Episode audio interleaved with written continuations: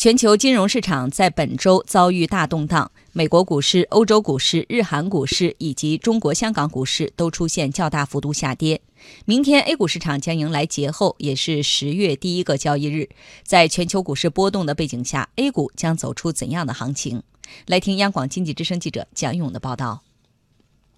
本周欧美股指表现低迷。道琼斯指数收跌百分之零点零四，连续两周下跌。纳斯达克指数收跌百分之三点二一，创三月份以来最大单周跌幅。标普五百指数收跌百分之零点九七，连跌两周。申万证券研究所首席市场专家桂浩明认为，美国股市近来连续下跌，是受美国九月非农就业低于预期、美联储加息等多重因素的影响。刚公布的美国的非农就业数据啊，低于预期，那么以及大家对于美联储连续升息的状况的一种担忧，是导致市场下跌一个重要因素。另外呢，在这之前，美国市场已经连续上涨，那么这一当中也积累了比较多的风险。那么在综合因素的影响下，这种做空动力呢就集中的释放，这也就是导致股价的一个整体的回落。十月五号，美国劳工部公布了美国九月非农报告。报告显示，美国九月非农就业只增加了十三点四万人，远低于预期的十八点五万人，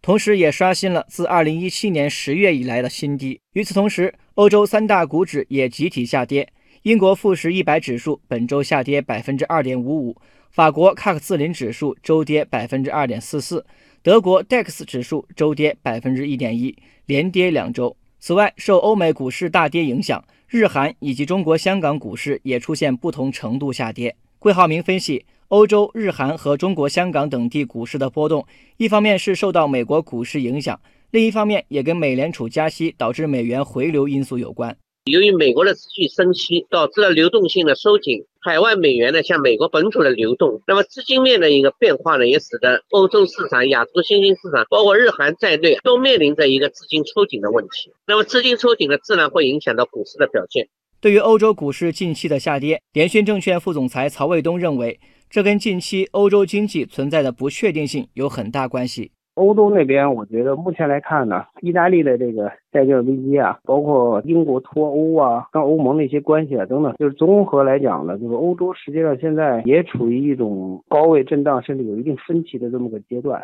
在全球股市震荡的同时，国际期货市场却迎来一轮普涨局面。本周，原油、黄金等纷纷上涨。十月五号。布伦特原油期货报收每桶八十四点一一美元，一周涨幅达到百分之一点六七，连续四周上涨。申万证券研究所首席市场专家桂浩明分析，原油等大宗商品价格的上涨，也是导致欧洲股市出现震荡的重要原因。欧洲市场的下跌呢，一方面同美元的持续强势有关，那么另外呢，也从这个阶段当中啊，这个包括叙利亚局势的紧张、地缘政治方的一些不确定性，特别是油价的大幅度上升，因为欧洲本身是一个原油的一个进进口地区，那么油价的波动对他们的应该说也是比较负面的。今天是国庆长假最后一天，A 股市场将在明天迎来十月第一个交易日。A 股能否延续节前上涨的趋势，成为不少投资者关注的问题。桂浩明分析，由于 A 股目前在量能上没有实质性突破，加上受外围市场影响。A 股在节后依然会保持震荡格局。从目前来看，一个呢反弹很脆弱，第二呢也缺乏成交量的足够的支持。